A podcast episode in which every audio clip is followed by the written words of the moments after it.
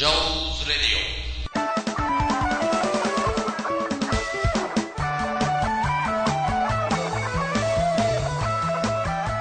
第8回、上手ラリオ、始まりまーす。今なんて？パヒパヒパホパホパフパフジョジョージラジオになりました、今日から。ジョージラジオに。えっと、私はメイン MC のジョージアリアスで誰もす。阪神におったやないか、ジョージアリアスって。知らん知らん片岡がおった時。知らんで、えっと、ジョーでーす。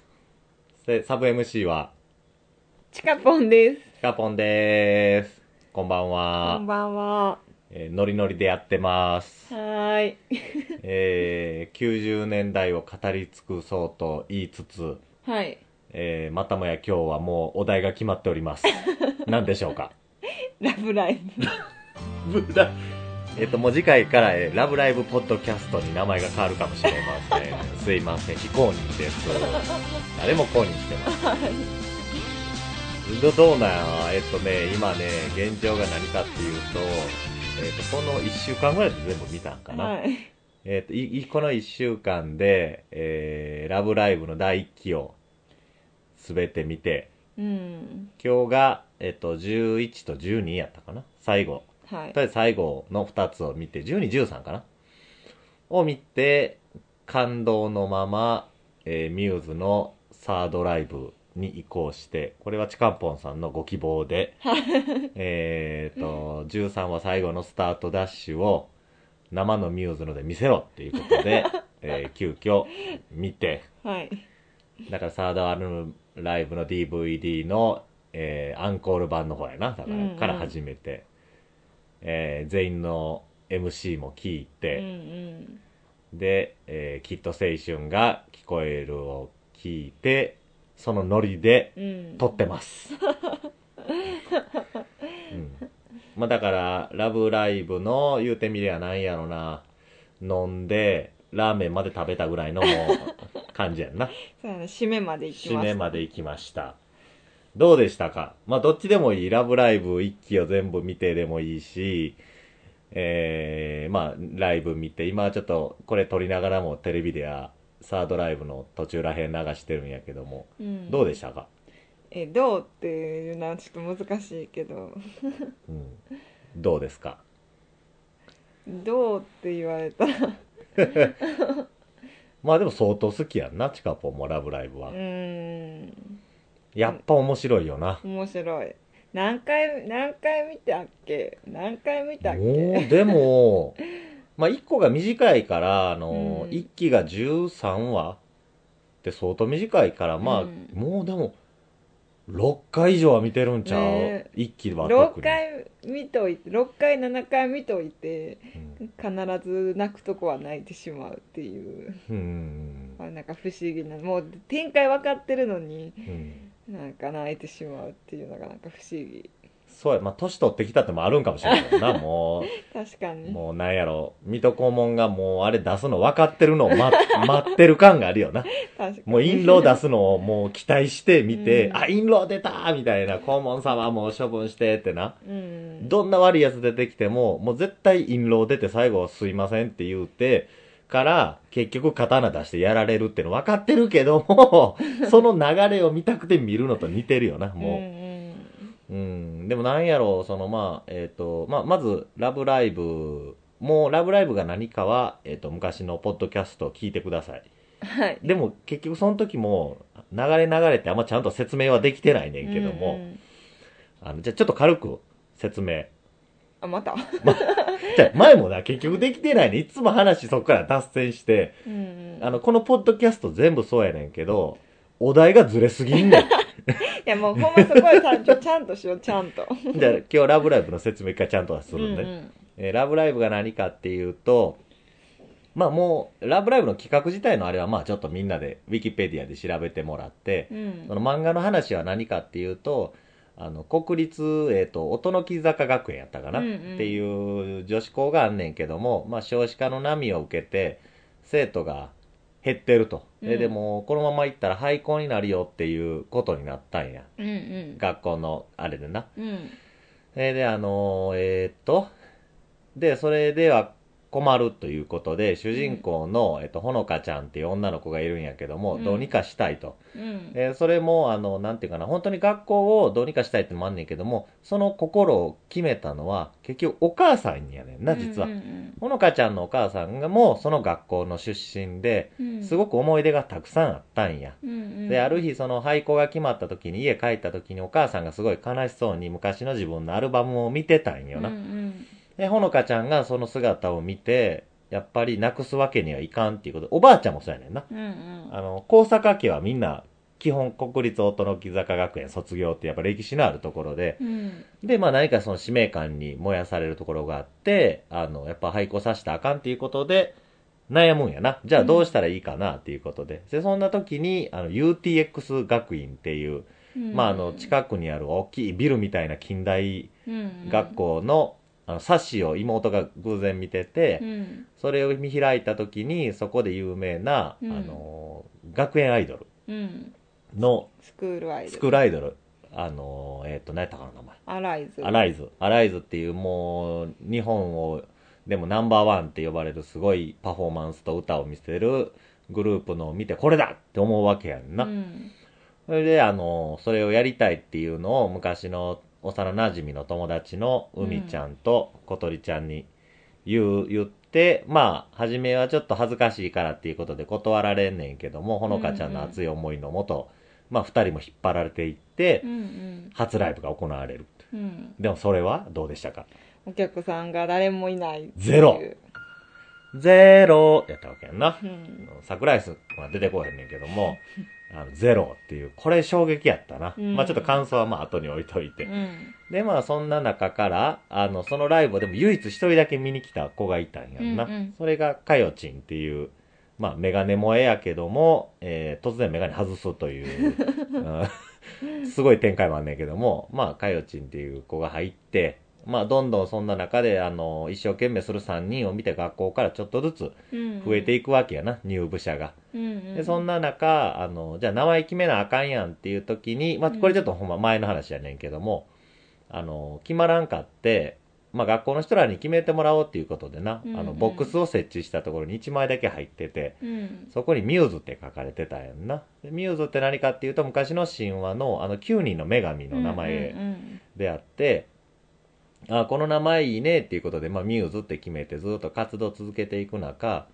実はそのミューズの活動面白くないと思う人が一うんうん人実はいるんやな、ずっとな。うんうんで、それが学級委員長。学、んなんていうの？学級委員長。生徒会長。生徒会長。生徒会長のあの、エリーチカっていう人が、あの、結局、なんていうんやろな、自分、自分も学校廃校に向けて、あの、それに向けて活動したい、学校は、あの、廃校を阻止したいのな、活動をしようとしてんけど、ずもうことごとく理事長からあかんって言われてて、うんで、その中なんか学園アイドルばっかりが優遇されるから、すごうく反感を持ってたんやんな、うんミューズに。まあそれだけではないやろまあいろいろあんねんけどなうんまあ流れ的にはまあそういう人もいたんやけども、結局はその人ももう味方にして、味方ってしたわけじゃないんだけど、まあ、ここはどう説明したらいいんやろな。難しいな。まあ心を開かせたというかうん。素直にさせたんじゃない？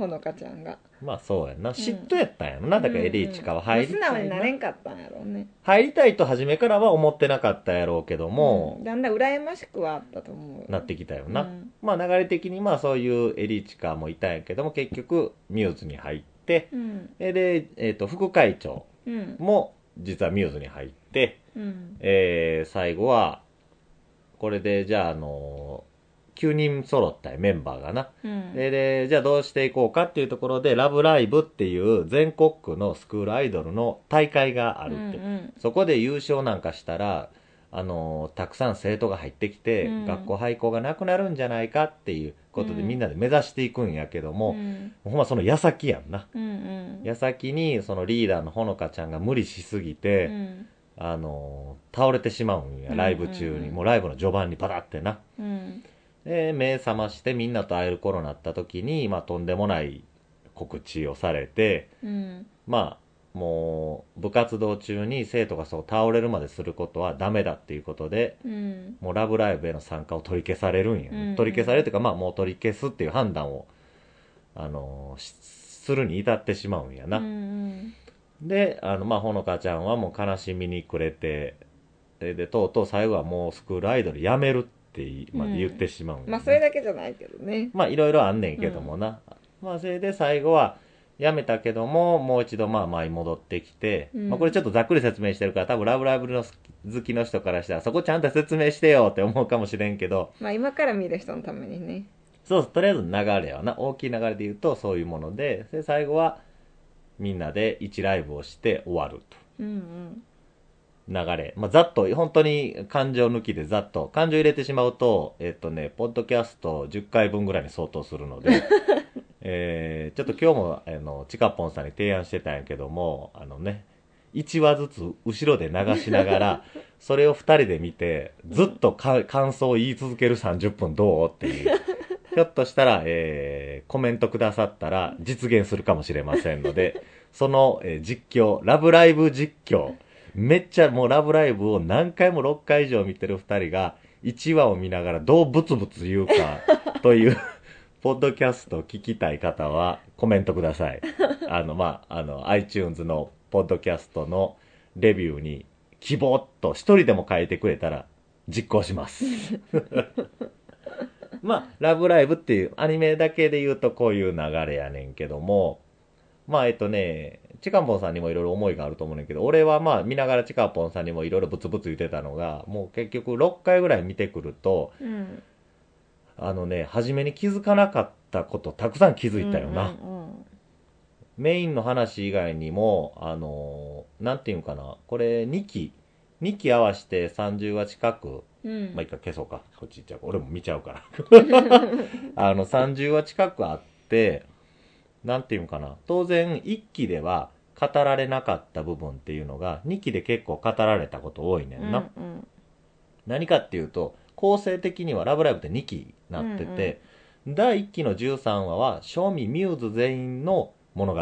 うんうんで、2期は結構個別に深くメンバー一人一人9人に入り込んだ物語。っうんうんていう、まあ大きく分けるとそういう構成になってて、うんなので、2期見終わった後に1期もう一度見ると、実は何気にちゃんと描かれてるんよな、うんうんうん1期でそこを。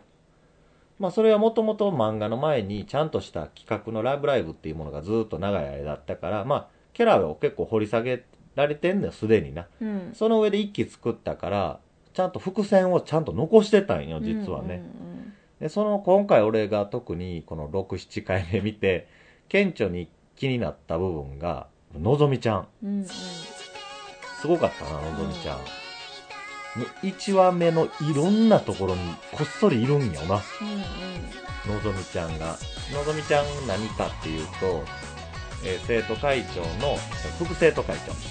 エリーチカのいつもそばにいて、昔からエリーチカの、まあ、あの、なんていうんかな、プライドの高いエリーチカのサポート役うんうん本音を吸い出したりとか、うんみんなから誤解されるエリーチカの通訳であったり、そういうポジションで、うんまあ、スピリチュアル。うん星が動き出したみたいや。名言です。そう。実は、あの、ラブライブって、主人公は、ほのかちゃんでありながら、実はのぞみちゃんのストーリーでもあるよな。どう？どう思う？うん。だって、のぞみちゃんの夢やったわけやん。うん。ミューズって。うん。えで、なんていうのかな、まあ、表表沙汰では本当にほのかちゃんの、まあ表沙汰というかちゃんとした筋でも、ほのかちゃんの一生懸命さがたくさんの人を引っ張る、引っ張っていくんやけども、実は1話でも結構問題になるんやけども、ほのかちゃんはまっすぐすぎて周りが見えないっていう弱点がある。しかもその弱点で、チームを崩壊に招くほどの弱点。うんにもなるっていう、これすごい、本当にこの漫画よくできてんねんけども、いもうとんでもない、どんなに気のない人も引っ張る力があんねんけども、それがゆえ、諸刃の剣やのよな。乗り出すと周りが見えなくなるんよ。うんうんそれによってまあ途中で小鳥ちゃんっていう、まあ、幼馴染の一人が海外に留学するっていう実はことがあってんけどももうほのかちゃんがライブに向けてイケイケになりすぎて一切その隙を与えなかったんよな、うんうん。小鳥ちゃんが伝える。まあ悪いってわけじゃないねんけどもでも突然ダンスを変えるって言い出したりとか、うんうん。結構、うん、いいようにいけばいいねんけど悪い方に取れば暴走にもなりかねん。うんうん。うん、そういった中、実は、後ろで、糸、糸引いてるって悪い言い方やねんけども、うん細かい工作してたんって全部のぞみちゃんやねんな。うんうんそれで、ほんと初め見た時全く気づかんかったんやけども、いろんな影に、のぞみちゃんがこそっておるのがうん 一気に描かれてて、で実は一期で、あの、のぞみちゃん、1話、どっか何話やったかな ?6 話かどっかで、まきちゃんと2人で、あの、分かち合う合宿のシーンで、うんうん実は、あの、何やったっけ？私もいろいろやってきたんや、みたいなことをこそっと言うだけで、実は一切それ種明かし一期ではされなかったんよ。うんうん。で一期だけ見た俺たちによっては、まあなんか、あのー実はミューズっていう名前の投書したのは、のぞみちゃんやったんやうんんな。うん。でのぞみちゃんは実はそのタロットカードをやってて、うん。あのーミューズってものは9人揃わないと、まあ、成功しないみたいなあれが出てたから、なんとか9人を集めないとっていうので、裏でいろいろ画策していろんな人をミューズに行くように仕向けてたのは実はのぞみちゃんで、うんあーっていうことやねんけども、それも結局、すべてそれ分かんのって実は2期の最後らへんやねんな。うんうん。のぞみちゃんの話が唯一2期に、単独の話が出てきた時に、それが分かんねんけども、うん。一期で、でも一期でも結局、いろんなところにのぞみちゃん、一人一人入部してくるたびにのぞみちゃんの影がいつもああった。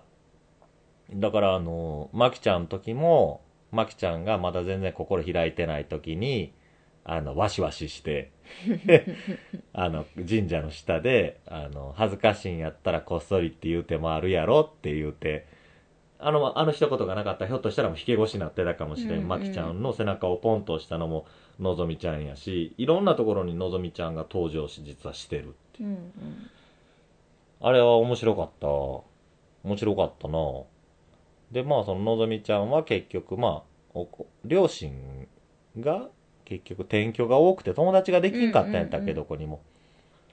で、いつも居場所がなくて、今も結局一人暮らしなんやんな、のぞみちゃん。うんうんあれは2期のほんと最後で分かってんけども。で、そんな中何か自分の居場所を見つけるために、まあ、それはどうなんやろタロットで出たのかな、そういうふうに。どうやろそう。いう居場所がない時にミューズを知ったのかな。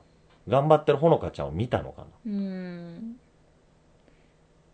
どうなんあれでも、まだ、ミューズとか名前決める前から、あの神社で練習してる姿を見て、そこに何かを見出したんかなこの子たちの中に入りたいって思ったんかな、うんどう思う？あれ。どうやろう何かを感じ取ったんじゃないんかなうん。まあ、タロットで出たんかもしれんな、それで。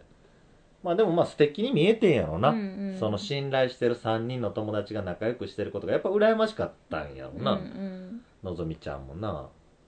うん、みんなそのそれぞれそのあの3人はあのなんていうの発起人うん。であるわけやけど、うんそれ以外のメンバーってうん。自分にコンプレックス持ってたりとか、うんうん素直じゃなかったりとか、うん。なんかそういう人たちをうんあの変えてくれる3人やって思ってうん。思ったんやと思う。あそれで、うん。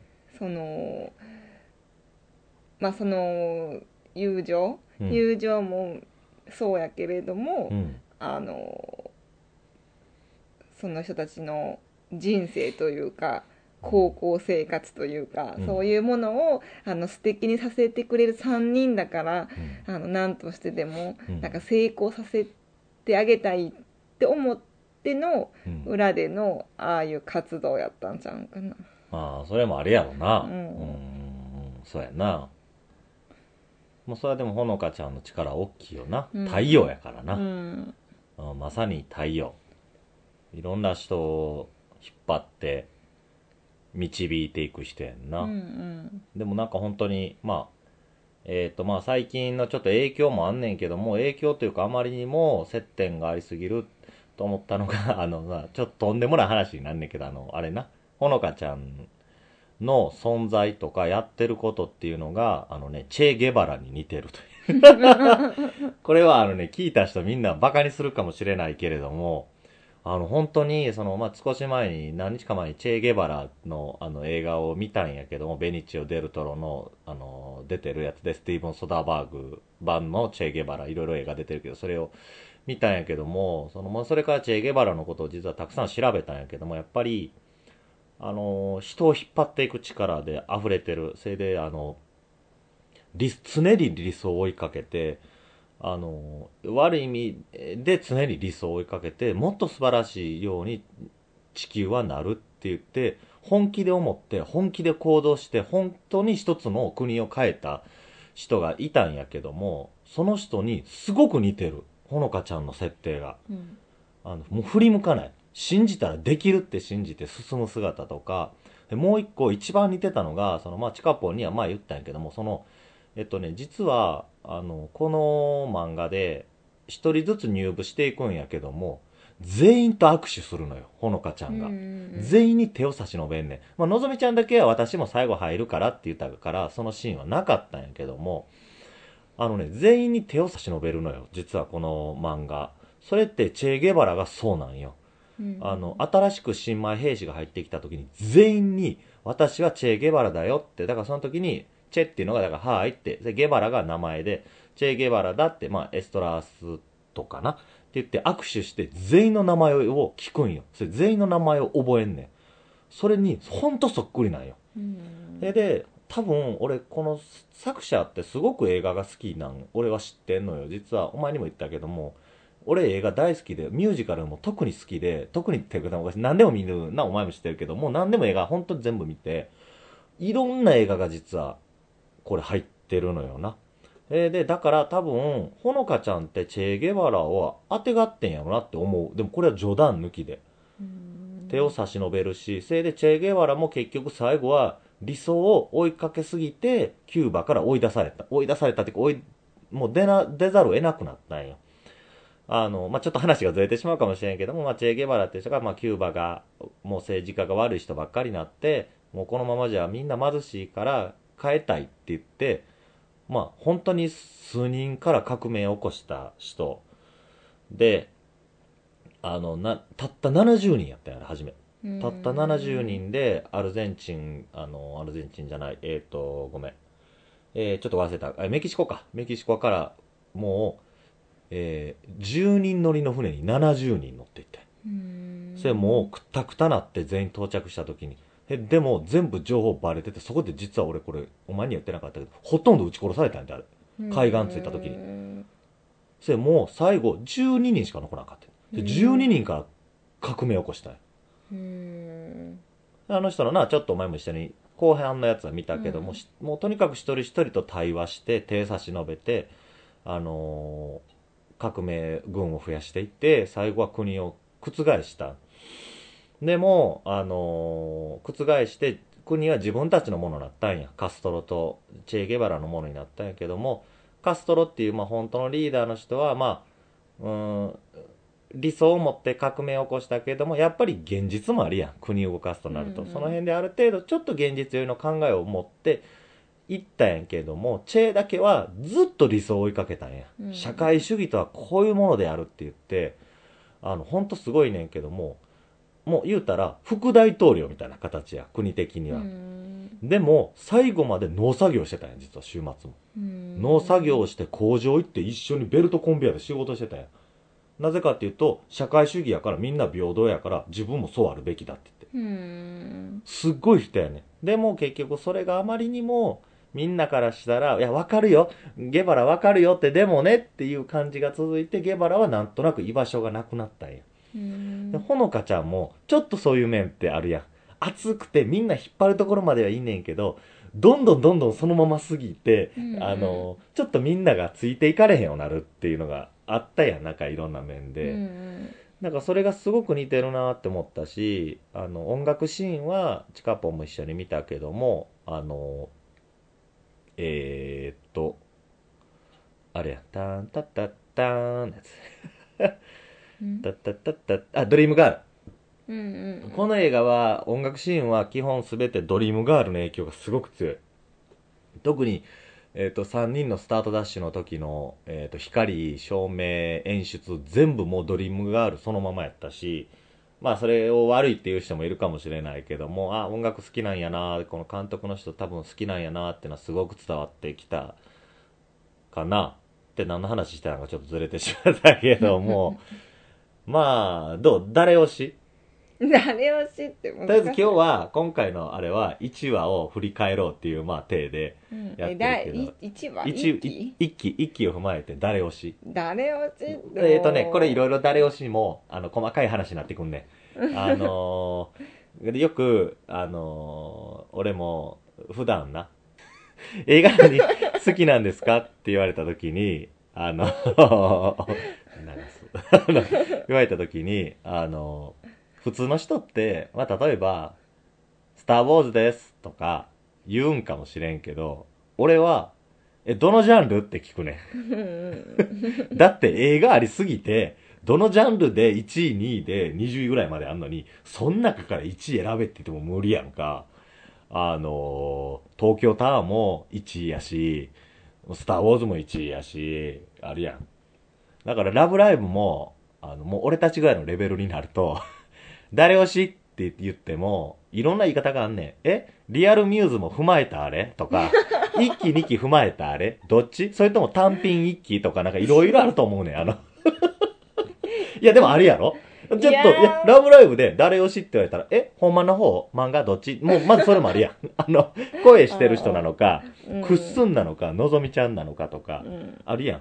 誰推し？って言われて、え、じゃあ誰推しってどういう、あれ？ってなるやん。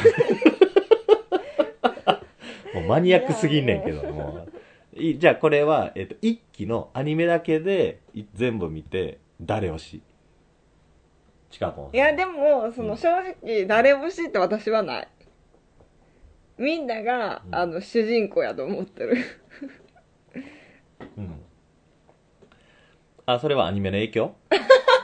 みんな、みんながセンター？みんながセンター。うん私でもほんまに素直にあのこの人が大好きっていうのはない。うんうんうん。なんかみんな、まあ、特なんかまあちょっと2期を見てしまったからうん、やと思うけどその一気に例えば目立たんかったりんちゃんであったりとか、うん。あのにもそのバックボーンはあったりし、うん。あのそれぞれにいろんな悩みとか、うん。あの抱えて、うん。こうでも、りんちゃん推しじゃないの？ちかぽんは、あの、実は、まあ、服飾関係、ずっとやってきたから、あのー、りんちゃんのあバックボーンすごい好きやんな。うんうんうん好き。なんか気持ちはすごくよくわかる、うん。りんちゃんどういうバックボーンありました？あのーいつもなんかまあ髪の毛ショートで男の子っぽくってである時にスカートをあの、まあ、幼い頃、うん。スカートを履けば、まあ、別にからかわれたっていうわけじゃないけど男の子が「わあスカート履いてる珍しい」って言われた時にやっぱ自分はスカートなんか女の子らしい格好なんて似合わんわって思ってあのでなんかもうずっとそうだから女の子らしいことは自分には似合わない似合わないと思ってたからそのミューズに入ろうって花代ちゃんに誘われた時もいや私そんなん似合わんしみたいな感じでアイドルなんて無理無理無理って感じやったんやけどでもあのまあねいろんな人後押しもあって入ることになってあれ悲しいよな、あの、子供時代の、まあ、リンが、あの、スカート履いてるよ、わははって、男同士では、コミュニケーションの一つぐらいの、あれやねんけども、トラウマやから、うんりんちゃんがもう完全に下向いちゃって、あの、かよちんに、やっぱズボン履いてくるよって帰っていくんよな。あれすごい悲しいよな。あの、りんちゃんっていう、まあ、キャラがいて、破天荒で、運動神経抜群で、にゃーっていう、まあ、漫画には欠かせない猫キャラやねんけども、あの、そんなりんちゃんはそれトラウマやなんよな。えーで、実は女の子っぽくもありたい。まあ、男の子っぽいっちゃ男の子っぽいねんけど、ね、やっぱ女の子やし、うんうん乙女、乙女なんよな。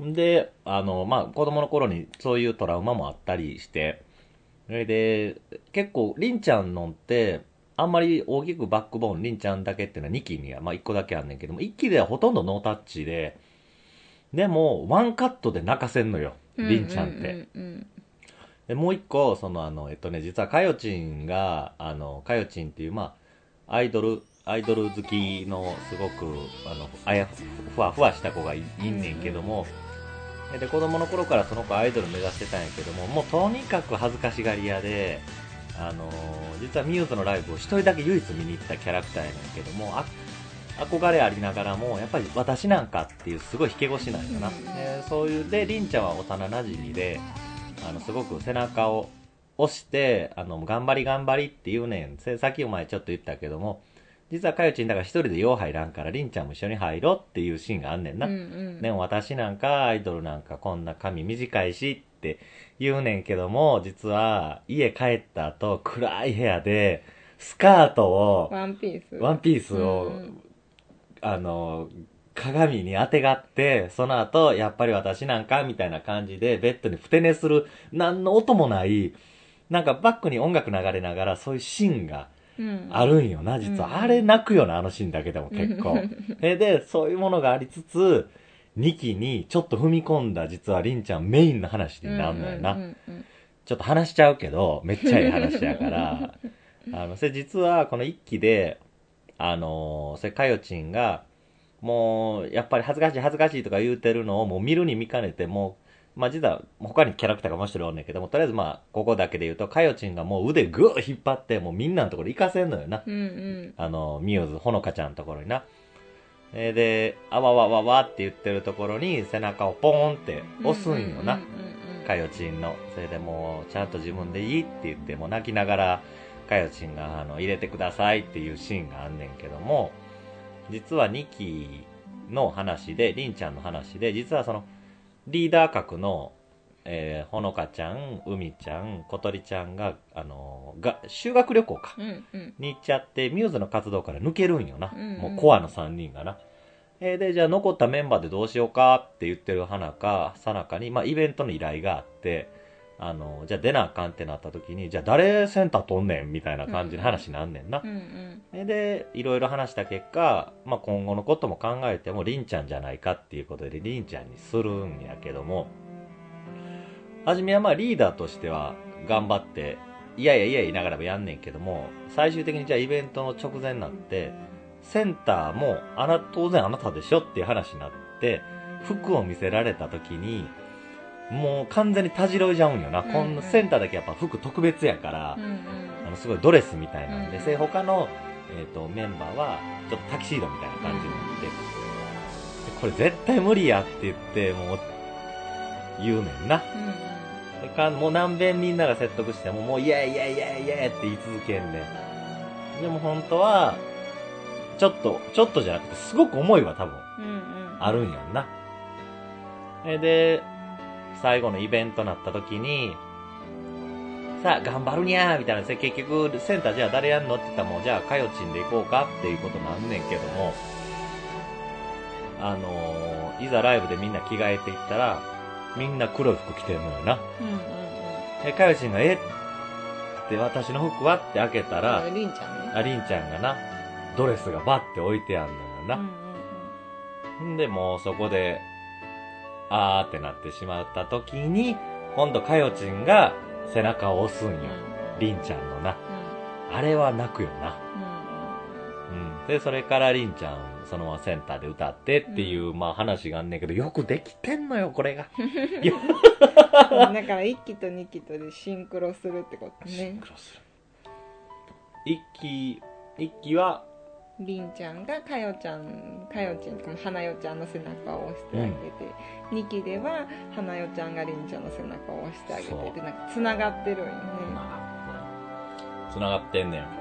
それも前ちょっと話してて、まあ9人のメンバーがお互い助け合ったりすんねんけども、あのーその逆、例えば一期で今言ってたみたいにかよちんが優柔不断な場合はりんちゃんが背中を押してあげて、二期では、うーん、トラウマのりんちゃんの背中をかよちんが押してあげて、実は一期で、あのー、まきちゃんっていう、まあ、また新しい子、これも全部説明してたらちょっと時間かかんねんけども、まあ、音楽の、あの、スペシャリストやねんけども、家の、まあ、あの、引き継ぎの件で、引き継ぎ、まあ、なんていうの？病院を継ぐ後を継がなあかんくて、あの、本当は音楽したくて、家にもいっぱいトロフィー飾ってんねんけども、大きい病院で、お医者さんにならなあかんくて、もう拗ねてしまってんのよな。自分の人生はもう終わったって。うんうん、親の箱に入入れらされるっていうので、あの、落ちそうやって心を閉ざしてしまって、まあみんなの後押しもあって、ミューズに入ったものの、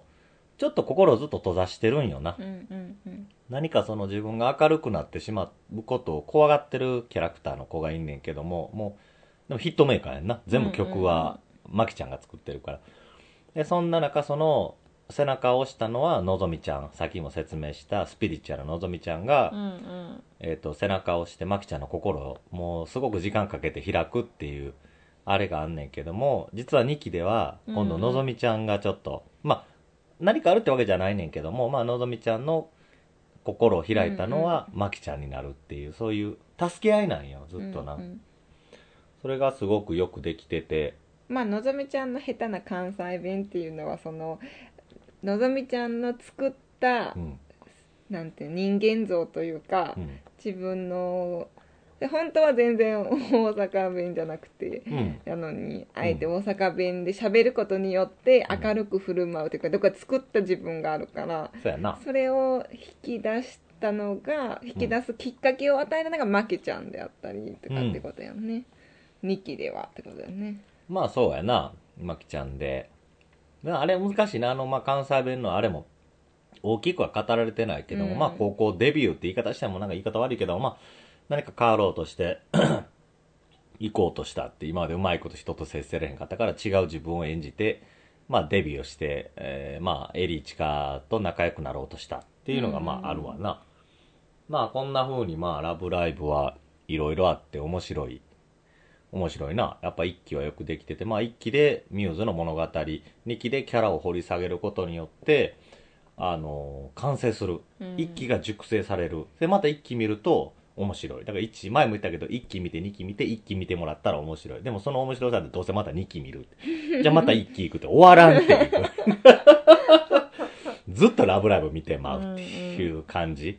え下手してこういう風にライブ映像持ってると、ライブ映像も行っちゃうっていう、こう。確かになんかここのなんかそう漫画でアニメで流された音楽をちょっとライブバージョンで見たいわっていう気持ちになるよね。不思議やな、ね。このシンクロはすごいと思うで感動すんねんまたそれが。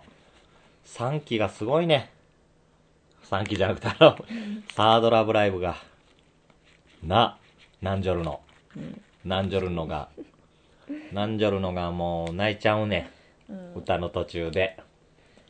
な。うん。でその泣いてんの我慢するのを見てるとこっちが泣くね今度は。まあラブライブこれが一期終わって。まあ面白かったな。面白かって。なんやろ。なんか言いたかったんやけどな。なんか忘れたな。まあこんなもんかな。ラブライブの一期、うん、ちょうどでどうでしょうか？どうでしたか？ほんならあれあのミューズミューズ版の推しメンは？あ、そうそう。それであの、なんていうんかな、ミモリンが可愛い。うんかわいいミモリン、サードライブで一番可愛いのミモリンかもしれんな。うんむっちゃ可愛いよな。うんあの笑顔。うん歯。うん歯が綺麗。うんなんか、なんか言おうと思ってたんやけどな。忘れたな。まあ、こんなもんか。ラブライブの一期について。まあ、一期でも語り出したら本当はもっともっと、もっと語れるけどな。だから、1話見ながら、1話ずつ見ながら全部語っていくかやな。うん1話があれで2話話して、3話、かよちん、4話、5話。そうやん。で、それその何？う梅田にポスター貼ってたんだっけ？何番？番？何があるんでしょうか？知りません。